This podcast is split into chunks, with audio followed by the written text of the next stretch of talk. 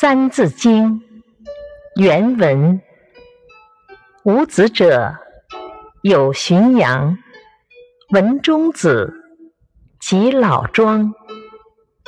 解释：五子是指荀子、杨子、文中子、老子和庄子，他们所写的书便称为子书。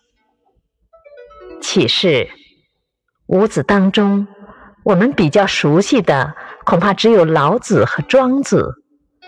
他们博学广闻，像老子，就连孔子都曾向他请教过礼的问题。